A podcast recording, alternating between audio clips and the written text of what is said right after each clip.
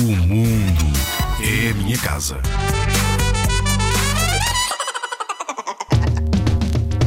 Sabias que nunca deves interromper as conversas das outras pessoas? Às vezes temos tanta vontade de falar que nos esquecemos que devemos sempre esperar que os outros acabem de falar para perguntar se podemos contar as nossas novidades.